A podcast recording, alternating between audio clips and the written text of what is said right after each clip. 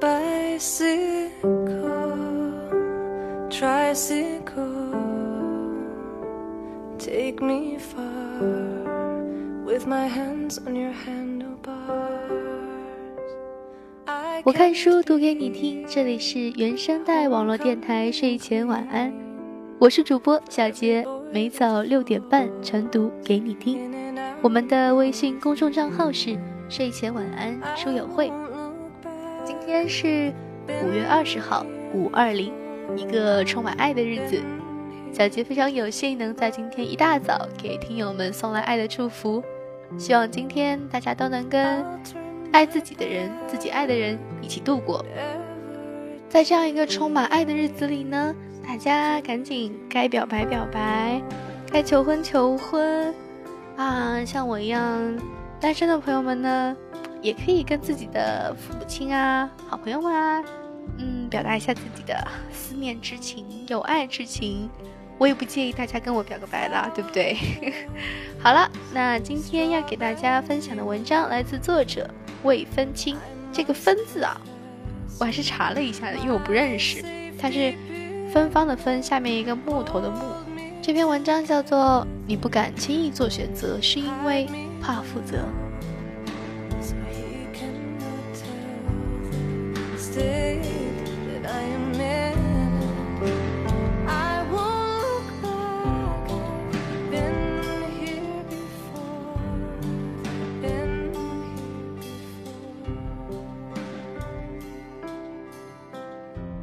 你真的很不喜欢这样的自己，面临抉择总是优柔寡断，做了选择又常常陷入懊恼当中。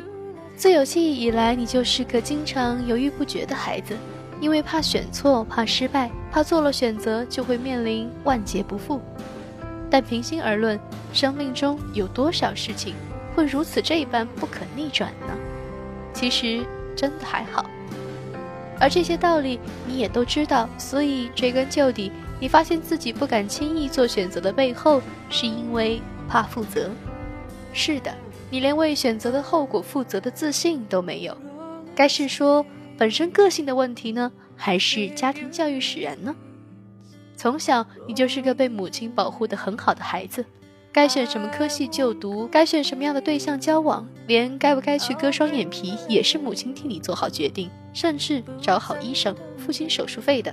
结婚后，因为住得近，你依然活在母亲的羽翼下，即使自己已经有了小孩，你还是那个母亲眼中的大孩子。不是没想过要独立，但不知道是母亲不放手，还是你从来不敢放手一搏。很多人生中的大小事情，到了最后，你还是习惯以母亲的意见为准，不然就是寻求周围其他人的想法，甚至要其他人帮你做决定。但不管怎样，你总是很难对结果感到满意。做了 A 选择之后，便想搞不好当初选 B 就好了；做了 B 选择之后，又想，唉，早知道就做 C 选择。什么时候才能学会勇敢做选择呢？什么时候才能真正拥抱每一个选择所带来的结果呢？你似乎又想找人问问了。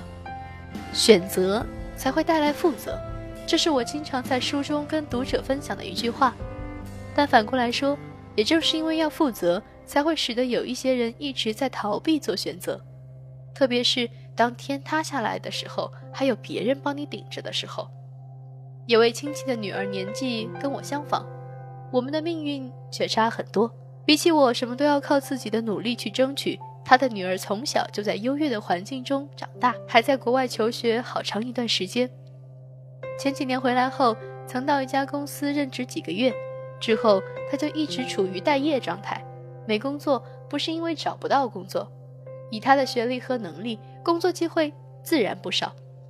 实情是他根本不需要工作，家里每个月都固定给他一笔零花钱。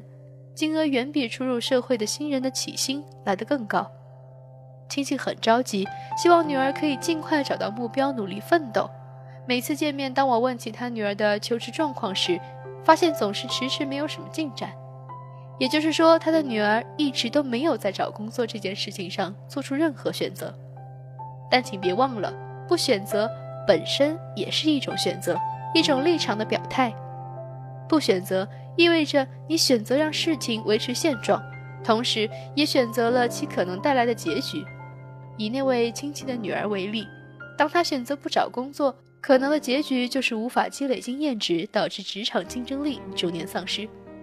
姑且不论是不是在职场，人生当中本来就有很多事情必须要亲身经历。没有当过员工的人很难了解基层心情和需求，没有当过老板的人也无法体会领导者肩负的重担。实际的去体验一种角色或一种生命状态，才会带出深刻的情感经验，并从中体悟到更多的人生道理。所以，如果先前的你也是那种经常依赖别人为你做选择的人，现在开始，此刻开始，练习在向别人求助意见之前，先安静下来，倾听自己的心。其实很多时候，答案早就在心中，只要凭着内心指引来做选择，就没什么后悔不后悔的问题。因为那就是当下你前行的最佳路径。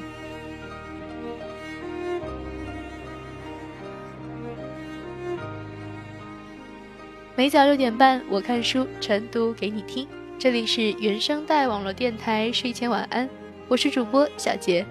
本期文章分享来自作者魏芬清，微信公众号深夜轻读。想要获取本期文章文稿和背景歌单。